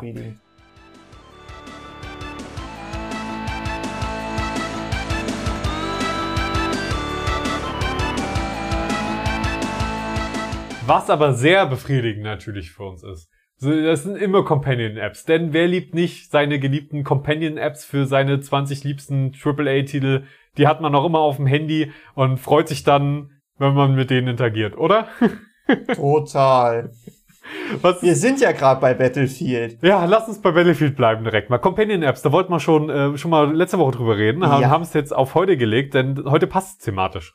Ich weiß nicht. Also Battlefield ist, ist so ein Ding. Wenn wir gerade beim Thema sind, dann kann ich mich auch über deren App aufregen. Ich fand es bei Battlefield zum Kotzen, dass du dein Emblem und solche Sachen nur über die App festlegen konntest, die du auf dein Smartphone runterladen musst, wo du dieses Coverdesign noch viel schlechter machen kannst als am PC. Warum war es nicht möglich, dieses, die, diese Funktion ins Game zu packen, dass ich die da drin machen kann? Warum bin ich gezwungen, mir das auf mein Handy runterzuladen, mich dort mit meinem Origin-Konto anzumelden, was ein arschlanges Kennwort hat, im besten Fall, wenn man ein bisschen auf IT-Security achtet, Also bei mir ist es so, ich habe meine meine Kennwörter für meine ganzen Launcher sind zufällig generiert. Die habe ich in einer Passwortdatenbank drinne, die ist verschlüsselt und kann die kann da quasi zentral drauf zugreifen mit einem Code und kann das quasi dann äh, immer in meine jeweiligen Launcher zum Anmelden reinziehen. Wenn ich das an meinem Handy machen will und mich mit meinem Handy dort anmelden will, dann muss ich dann halt jedes einzelne Zeichen eintippen. Das ist schlimmer als bei einem, WLAN, bei einem neuen WLAN-Router ins WLAN reinzukommen, wenn der, wenn ein langes Passwort hat. Und das nur, um mir ein Bildchen zu machen. Ah! Also ich meine, das Prinzip ist natürlich klar. Sie wollen natürlich, dass du die App installierst. Und früher war es tatsächlich auch schon so, dass man die Embleme nicht übers Spiel gestalten konnte, sondern man dafür dann auf die Website gehen musste. Nur auf der Website konnte man das machen. Im Battlelog, glaube ich, äh, hieß das. Und äh, auch ganz merkwürdig, äh, dass der, der Battlelog ist quasi so ein bisschen, da kannst du Online-Statistiken und sowas für die aktuellen Battlefield-Titel ansehen. Ähm, und das überarbeiten die halt alle paar Jahre. Das bedeutet, die alten Battlelogs werden dann abgeschalten und über dieselbe URL ist dann das Battlelog von dem neuen Spiel verfügbar. Was immer sehr ein bisschen merkwürdig ist, weil man dann halt den Zugriff auf die alten Sa Statistiken teilweise verliert. Oder zumindest es sieht alles anders aus, ist ein bisschen strange. Teilweise gehen Features nicht mehr und so. Das wirkt dann immer ein bisschen äh, halbgar alles. Aber ja, die Battlefield Companion App, die entwickelt sich natürlich dementsprechend auch weiter. Und ich wollte sogar neu, also das ist gar nicht so lange her. Da hatte ich Bock, ey, Battlefield 3, äh, Battlefield 4. Das hatte doch diesen geilen Commander-Modus. Das heißt, das war ein Spielmodus, den konntest du über dein Handy, über diese Battlefield äh, Companion App spielen. Du konntest dann wirklich ähm, quasi unterwegs eine Runde Battlefield äh, unterstützend äh, quasi spielen. Konntest äh, Airdrops und irgendwelche Artillerieschläge oder so dann über die Handy-App quasi als Strategiespiel spielen. Und ich fand das vom Prinzip her damals, ich habe das so gefeiert, ich fand das so cool, ich hatte so ein beschissenes Handy, dass ich das nicht nutzen konnte. Und dann habe ich gedacht, jetzt, jetzt mache ich es nochmal richtig. Jetzt habe ich ein gutes Handy, jetzt baller ich äh, da mal richtig. Aber natürlich, die Companion-App unterstützt das nicht mehr so richtig. Äh, und ja, auf einem anderen Weg. Also der Commander-Modus, ne? Ich finde das schade. Ich fand, den, ich fand den ganz geil. Ich fand die Idee gut. Der Ansatz ist cool, ja. Aber ich muss tatsächlich sagen, es gibt auch schlechte Companion-Apps. Lass uns noch ganz kurz bei der Battlefield. Lass uns noch ganz kurz bei der. Ein, ein Ding, was, was mich immer verwundert hat, ist, dass man darüber ja sein Loadout ändern kann. Also man kann darüber, während man im Ladescreen ist oder so, verändern, was, was man anhat und so weiter. Aber warum kann ich das Warum nicht im kann ich das Ladescreen nicht im machen? Spiel? Warum muss ich dafür meinen Controller weglegen, mich da einloggen, mega langsam, die Runde startet schon, während das noch irgendwie lädt, dann funktioniert das Übertragen nicht so ganz und dann bin ich in-game und kann es hoffentlich machen, aber manchmal auch nicht gut. Ja. Ich meine, bei Battlefield 5 finde ich das Customization, die das ganze Menü und so weiter ja sowieso schrecklich, ähm, aber äh, ich, ich freue mich, oh, ich freue mich so darauf. Hoffentlich äh, kann ich mich auch darauf freuen, dass das in Battlefield 2042 besser wird. Ja, also ich möchte schon hoffen oder schon fast behaupten, dass sie sich halt anstrengen müssen bei Battlefield 2042, weil sie mit Battlefield 5 halt einfach bewiesen haben, dass wenn sie zu äh, äh, faul bei der Entwicklung sind oder ich will ich will das nicht den Entwicklern in die Schuhe schieben. Ich sehe die Schulter tatsächlich beim Publisher, aber man hat halt gesehen, dass das das ist ein Flop gewesen, das hat nicht funktioniert und da kannst du reinbuttern, was du willst. Funktioniert nicht. Ja, es ist einfach, es ist, das System ist verkorkst und das Spiel ist super, die Grafik ist toll, das Gameplay macht Spaß, aber man merkt einfach, da sind so viele Sachen aufeinander gefropft, die einfach nicht harmonieren. Ja. Ja, wa- was, äh, was meinst du mit äh, schlechter Companion App? Also, äh, mir fallen da mehrere Sachen ein. Zuerst mal Assassin's Creed Unity. Da, da gab's ja überhaupt keine Probleme schon mit dem Spiel an sich, ne? Also, ja, ich meine, da gab es viel zu lachen zum Release, das muss man da sagen. Ja, weißt du, was nicht zu lachen gab? Das war meine erste und einzige Vorbestellung, ich bei dem Spiel bisher gemacht habe. Ja, Nee, stimmt nicht. Meine, meine äh, ein, eine von zwei Vorbestellungen, die ich bisher bei Spielen gemacht habe. auf jeden Fall ke keine gute Erfolgsrate, so oder so. Überhaupt nicht. Also, ja. Aber ähm, äh, ein, einer von den vielen Aufregerpunkten bei Unity war schon bei Release und ist es auch heute noch, wenn du das Spiel spielst, kannst du Truhen finden. Diese Truhen kannst du aufmachen. Und da sind Sachen drinne. Doch, Moment. Du als toller Meuchelmörder in Paris, Ja. der da sich schön immersiv ins Setting eingelebt hat, bin möchtest drin. du nicht dein Handy aus der Tasche holen, um diese Truhe zu öffnen? Hört sich gut an. Dann äh, will ich jetzt mal Du die. musst dich nur in den äh, äh, mit deinem Ubisoft-Konto anmelden. Kein Problem, ich kann mein Passwort auswendig. Ja. Im Gegensatz zu dir. Das, das finde ich halt so schlimm, weil du bist halt in diesem Spiel drinne und es sieht geil aus. Es sieht halt wirklich geil aus und es macht schon Spaß, sich da durch die Stadt äh, zu bewegen und äh, äh, ich, ich stehe halt auf so immersive Spielwelten und sowas reißt einen dann halt voll immer voll raus, wenn du irgendwo hinter Notre Dame in so einer kleinen Gasse, wo du Angst hast, dir irgendwie die Tuberkulose zu holen, auf einmal eine Truhe hast, die dir sagt, bitte logge dich auf deinem Handy mit deinem Ubisoft-Konto an, um mich zu öffnen. Ja, ich finde, also das ist auch Nee. schrecklich. Vor allem, wenn man kein gutes Handy hat. Das hat, das, ich hatte über Jahre lang nie gute Handys. Ich konnte auch die GTA-App einfach nicht benutzen. Was mich so, ich meine, das beraubt mich um einen Teil meines Spielspaßes und das finde ich dann immer so schade einfach. Ich meine, da steckt ja auch oft durchaus Arbeit in den Companion-Apps. Aber bitte macht mir doch dafür auch eine Executable für, für Windows. Ja, ich will das gerne einfach auch auf Windows öffnen können. Ist mir egal, ob es dafür nicht optimiert ist, aber immerhin kann ich es dann benutzen. Aber ich will natürlich auch nicht da hin und her switchen eigentlich. Also ich will, dass, dass man eine Box aufmachen kann übers Handy. Ja, wirklich, du brauchst, du brauchst die App, um eine Truhe zu öffnen. Das ist halt wirklich, äh, es, du hast halt wirklich das Gefühl, dass sie nicht nur nicht nachgedacht haben, sondern das bewusst an der Stelle platziert haben, wo es dich am meisten abfuckt. Ja, Das ist vermutlich einfach dieses, ja, wir wollen irgendwie, äh, dass die Leute uns Rap installieren. Ja, machen, macht mal irgendwas, dass, die das machen. Ja. Und es hat ja offenbar funktioniert, ne? Du hast, Nein. Nein, du hast sie nicht runtergeladen. Nein, ich habe einfach auf diese Truhen dann äh, verzichtet. verzichtet. Es ist glücklicherweise so, dass die ein eigenes äh, Widget haben auf der Karte. Die werden anders markiert als normale Truhen, die du so aufmachen kannst. Aber das war es mir halt nicht wert. Aber hat das wenigstens irgendwie ein cooles Touch-basiertes Minigame oder so, mit dem du das dann öffnest? Ich habe so? keine Ahnung. Ich, äh, das hat mich Ja. Johannes, wo ist denn da der Spielejournalist? Der? Spielejournalist zu dem Zeitpunkt war ich noch gar kein Spielejournalist, wo ich das gespielt habe. aber der, der hat doch schon immer in dir gesteckt. Ja, ich möchte aber äh, kurz äh, anmerken, ich sehe mich nicht als Journalist. Das ist ja mehr so Infotainment. Ja, ja, Journalisten nee. sind die, die bei der Tagesschau arbeiten. Ja, auf jeden Fall. Ich, aber oder ich die meine, Journalismus studiert haben. Spieleredakteur. Besser? Ja, viel besser, viel besser. Gefällt mir sehr besser, der Begriff. Sehr besser, sehr besser. Sehr besser. Gefällt mir, ge gefällt mir gut. Gefällt, gefällt dir sehr besser. Gefällt mir sehr besser. 1A-Redakteur. 1A. Ja, aber die GTA-App, kennst du die? Ja, iFruit. Wo man, äh, wo man dann auch irgendwie mit seinem Hund Du kannst mit deinem Hund dahingehend interagieren, dass du die App brauchst, um seine Hundehaufen wegzumachen. Und was kann man dann noch, sonst noch machen? Weil ich, das, ich hatte nie die Möglichkeit, das dann damals zu spielen, als ich GTA tatsächlich, GTA 5, den Singleplayer gespielt habe. Und ich wollte mal irgendwas mit dem Hund machen und war mal traurig, dass ich das nicht machen konnte, weil die App halt bei mir nicht gelaufen ist. Ja, das war halt dann so äh, bei mir, ich habe die App nicht ausprobiert, weil das ist dann halt so, also kleiner Mini-Spoiler für ein Spiel, was 2013 rausgekommen ist. Franklin hat irgendwann eine richtig fette Hütte äh, am, am Rande der Stadt, Vinewood Hills, so eine fette Villa mit Blick auf die Stadt. Und da ist man halt sehr häufig unterwegs ähm, und jedes Mal kommt Franklin da aus seiner Hütte raus und du willst im Prinzip nur aus der Hütte raus zu deinem Auto und zu dem Punkt fahren, wo die nächste Mission ist. Und da kommt dann, ah, Job, du hast schon wieder äh, äh, das Grundstück beschmutzt, ah, hm, ich muss deinen Arsch erziehen und bla bla blub. Und dann denkst du so, ja, ich müsste jetzt ein mein Handy, mit meinem Handy, die, äh, Hund, den Hundecode von Job wegmachen.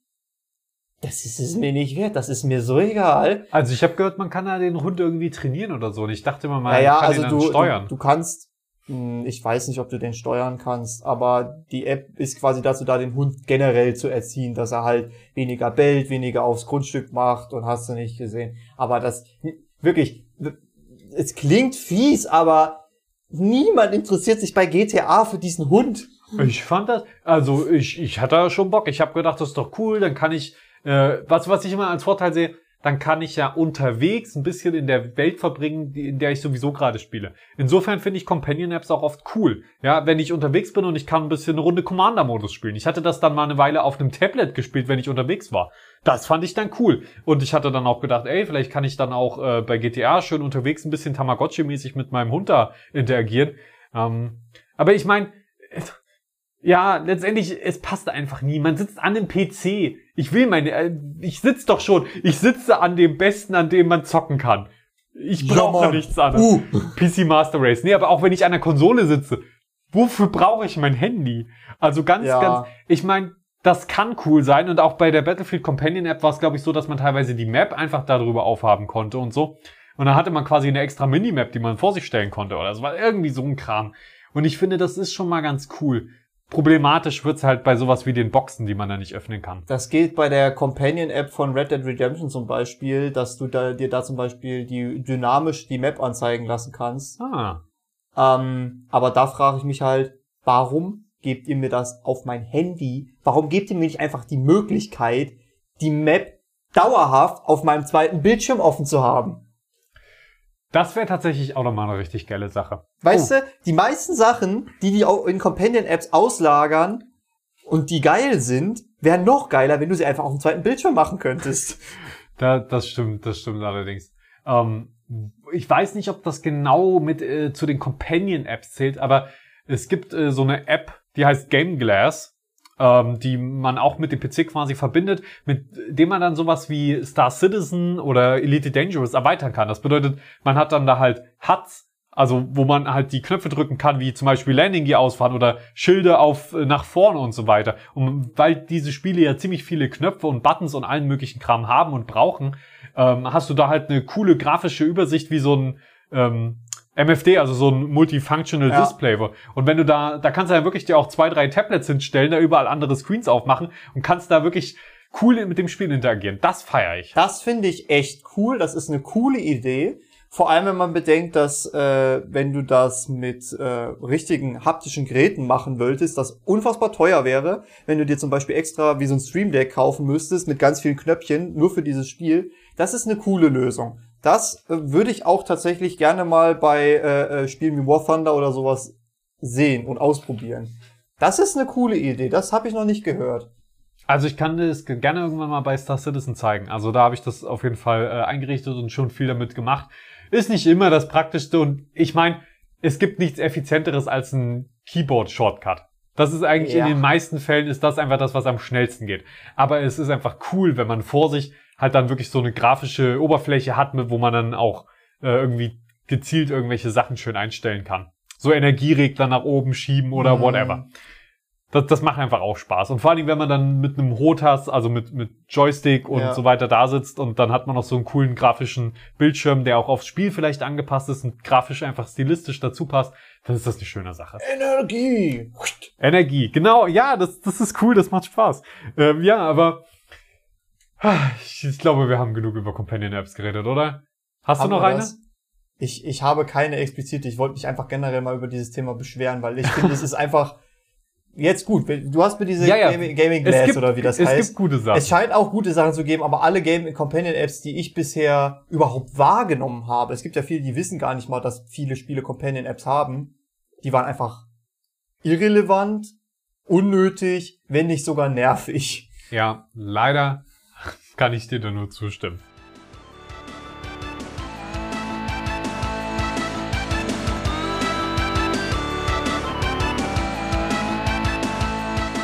Ah, Was kannst du denn diese Woche für uns noch Schönes empfehlen?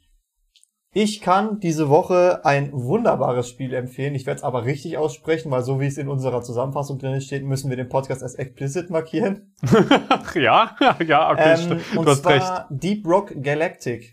Deep Rock Galactic, das meintest du damit? Ja, Also, pass auf. Ähm, das ist durch einen Versprecher zustande gekommen, als ich mit äh, hier den anderen so, ne, wir wollen ja keine Namensnennung im Podcast machen, die nicht autorisiert ist, gezockt habe. nicht Weiß ich, autorisiert, ja. ich weiß nicht, wer das rausgehauen hat, aber irgendjemand hat sich mal versprochen, das ist dann bei uns zum geflügelten Ausdruck geworden. Wir gehen heute Abend das spielen.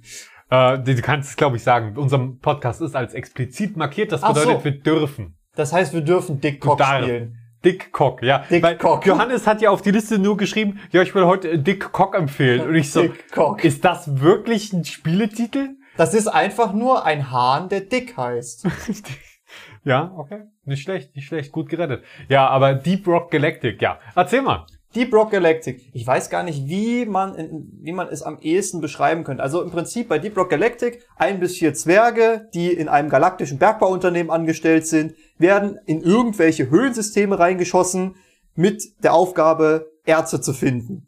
ähm, diese zu einer Kapsel zu transportieren und wieder abzuhauen. Währenddessen muss man sich gegen diverse Viecher zur Wehr setzen, die einem ans Leder wollen und die anscheinend keinen Bock drauf haben, dass du denen aus der Höhle die Ressourcen klaust.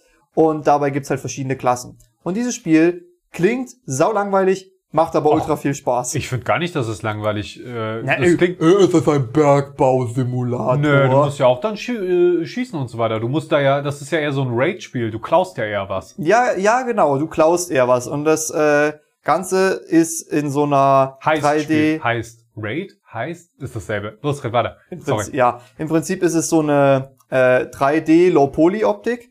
Ja, es ist schon, es hat schon ein paar mehr Polis, aber es ist auch nicht so viel Poly.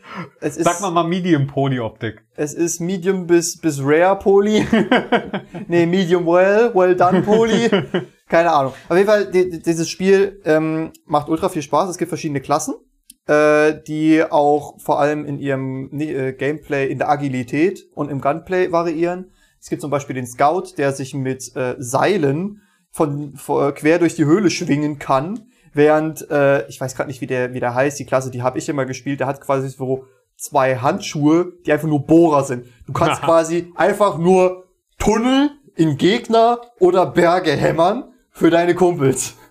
Also ich finde, das klingt schon cool. Ist, heißt das, du kannst so die Gegend auch transformen? Ja, also die Gegend musst du sogar transformen, weil du musst teilweise, um an Erze ranzukommen, richtige Löcher in die Wand graben. Das ist Und das ist cool. nicht so blöckchenmäßig wie bei Minecraft, sondern wirklich dynamisch. Wenn du irgendwie eine Bombe zündest, dann ist da ein rundes Loch im Boden. Wenn du irgendwie einen Pimmel in die Wand graben willst, dann gräbst du einen Pimmel in die Wand. Da hält dich, da hält dich keiner auf. Ja, und dann Es- sind wir bei Dick Cock Galactic. Dann sind wir bei Dick Cock Galactic. Genau, es gibt auch eine Klasse, mit der kannst du so Plattformen bauen. Die äh, sind immer ganz cool, wenn du irgendwelche Klippen hoch willst. Die federn auch ein bisschen, wenn du aus großer Höhe irgendwo runterfällst. Eine andere Klasse kann so, ähm, so Seilbahnen stellen. Und das ist halt ganz cool, weil du hast nicht nur die verschiedenen äh, Klassen und wie die sich unterschiedlich über die Map bewegen, sondern die haben halt auch unterschiedliche Beiträge, die sie zum Team leisten. Das ist halt sehr gut gebalanced und das macht halt sehr viel Spaß, weil du musst halt die Leute, die zum Beispiel gegen die Gegner den Damage äh, äh, machen, musst du schützen als Tank.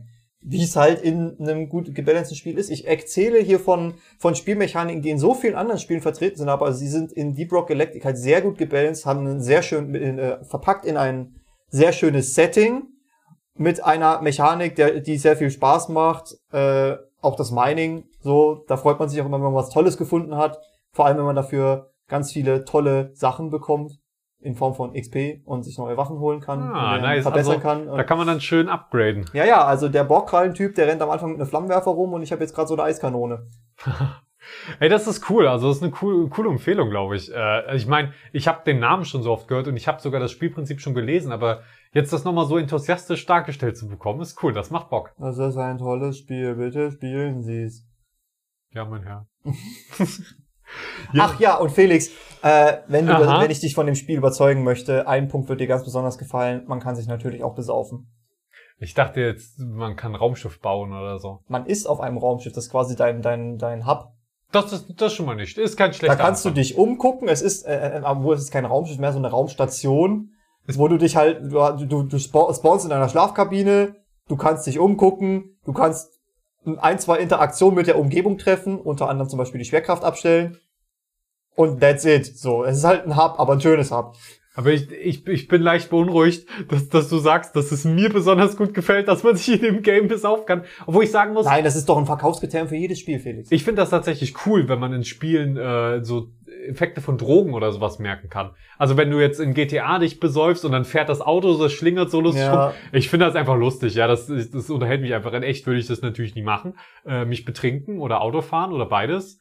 Zusammen. Nee, warte mal, Autofahren tue ich schon. Dich betrinken auch. nee, aber nicht beides zusammen. Das auf gar keinen Fall. Ja. Äh, meine Empfehlung heute ist As Pride. As, As Pride. Ich äh, wirklich. Äh, äh, mit, mit Doppel-S? Nee, A-S-E-P-R-I-T-E.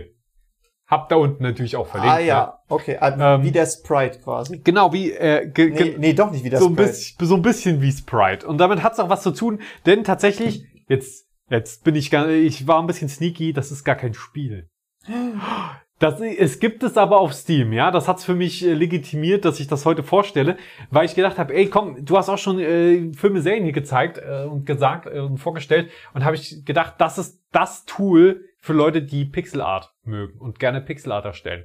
Das macht tatsächlich auch richtig Spaß, deswegen finde ich, das passt auch und äh, viele Spiele, Entwickler, die vor allen Dingen so 2D-Spiele in Pixeloptik machen, machen auch gerade mit diesem Programm ihre, ihre Pixeloptik und es macht so Spaß. Dieses ganze Programm ist schon in so einer, so einem coolen Retro-Stil aufgebaut, so cool pixelig einfach. Und es macht so Spaß, damit wirklich Pixelart zu machen. Also wenn ihr Bock habt, Pixelart zu gestalten, dann ist das wie das, das Photoshop-Äquivalent quasi für 2D-Sprites einfach nur. Es ist wirklich cool, man hat alle Einstellungen, man hat alle Tools, das heißt, man, wenn, wenn ihr ein Spiel bauen wollt oder wenn ihr jetzt einfach nur ein Pixel-Logo gestalten wollt oder einfach nur ein bisschen äh, geil Bock habt auf irgendwas Pixeliges. Zum Beispiel auf ein Logo für euren Podcast. Für, für, für Pixel, ja. Nee, den habe ich tatsächlich mit Photoshop gemacht, das Logo, aber äh, mit Sprite wäre das auch gegangen. Und das ist wirklich cool, das macht Spaß und man hat einfach alle Möglichkeiten. Also ich meine, ähm, man denkt so, ey, ich hab doch schon Photoshop oder so. Ja, aber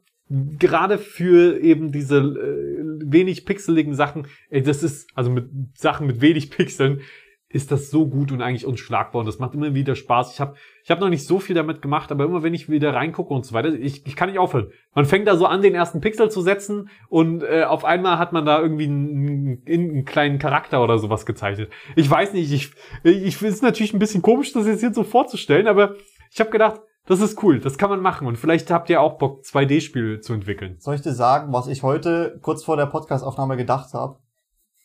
Ich, äh, wir müssen, wie gesagt, Prüfungsphase, wir müssen auch noch ein paar Projekte fertig machen. Eins davon, äh, da müssen wir Sachen modellieren mit einer Modellierungssoftware, die heißt Blender. Ist, äh, also die, Freeware. die äh, Software ist uns, glaube ich, freigestellt, aber ich glaube, wir machen es alle mit Blender. Wir machen es mit Blender, ja. Ähm, es ist Freeware, könnt ihr euch auch antun. Und ich dachte heute, Moment, Blender ist bei Steam. Ist keine Freeware, ist Open Source. Äh, Open Source, sorry. Kostenlos natürlich. Ja, ähm, äh, ja, jetzt hast du mich irgendwas oh, ich es tut mir leid. Es ist bei Steam. Da könnte ich das eigentlich auch mal empfehlen. und dann habe ich gedacht, nee, nee, du musst schon ein ordentliches Spiel mitbringen. Und dann kommst du, ja, also ich habe hier was, wo man schöne Sachen mitmachen kann und es ist bei Steam. Ja, also ich meine... Aber ich, ich finde es äh, gerechtfertigt. Es ist eine schöne, schöne Idee. Ich werde mir das auch mal angucken. Ja, und äh, ich muss, also das ist nicht kostenlos, ne, will ich auch dazu sagen. Ich meine, das ist letztendlich für genau diesen Zweck ja eigentlich auch eine Profi-Software, würde ich schon fast sagen. Ähm, Blender übrigens natürlich, ich denke, wer, wer Bock auf 3D-Modellierung hat, der ist, der kommt nicht am Blender dran vorbei, das zumindest mal gehört zu haben.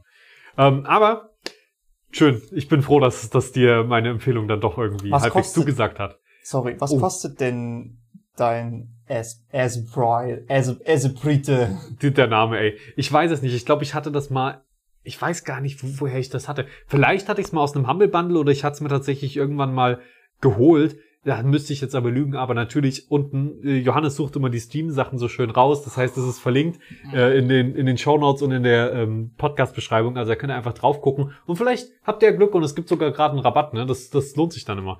Mal wirklich auf die Links auch drauf zu gucken, um zu gucken, ja, vielleicht ist gerade heute der richtige Tag zufälligerweise, an dem ich diesen Podcast höre. Ja, ja. Und äh, definitiv keine Scam-Seiten, wo ihr Felix und mir Geld schicken müsst. Aber ihr könnt uns natürlich immer gerne Geld schicken. Wir, wir stehen da drauf, ja. Ihr könnt uns natürlich auch Grafikkarten schicken, vorzugsweise welche, die besser als eine Nvidia 960 sind. Ja, also äh, gerne einfach mal mail at vollverpixelt.de schreiben, Feedback oder auch einfach mal sagen, ey, wie kann ich euch Geld senden?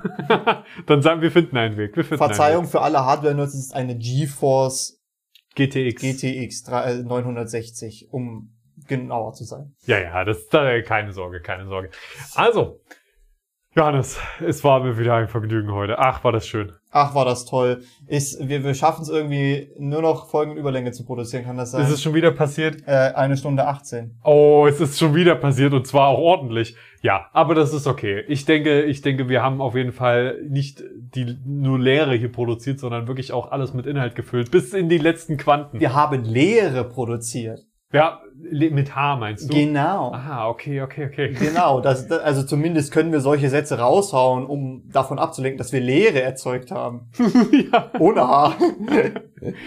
ja äh, cool. Äh, wie gesagt, ja, Feedback sind wir immer offen für und äh, generell danke, dass ihr zugehört habt. Hinterlasst uns gerne ein Like, ne? Oder abonniert uns auch auf vielen äh, Plattformen, Spotify, iTunes kann man das machen. So auf, auf Spotify ist das so ein kleines Herzchen. Ja. Klickt da gerne mal drauf. es Gibt, uns gibt es ein grünes Herz. Ein grünes Herz für eine grüne Welt. ganz, ganz weird. Ganz, ganz weird, aber ja. Okay. Naturschutz, Bildungsauftrag erfüllt. Ja, Wir Naturschutz. produzieren hier Leere. Wir sind, wir sind für, ja, Lehre. Leere. Naturschutzlehre. Naturschutz, da, dafür stehen wir mit unserem Podcast oder so. Oder so ähnlich. Oder ja. so ähnlich. Voll verpixelt. Der Naturschutz-Podcast.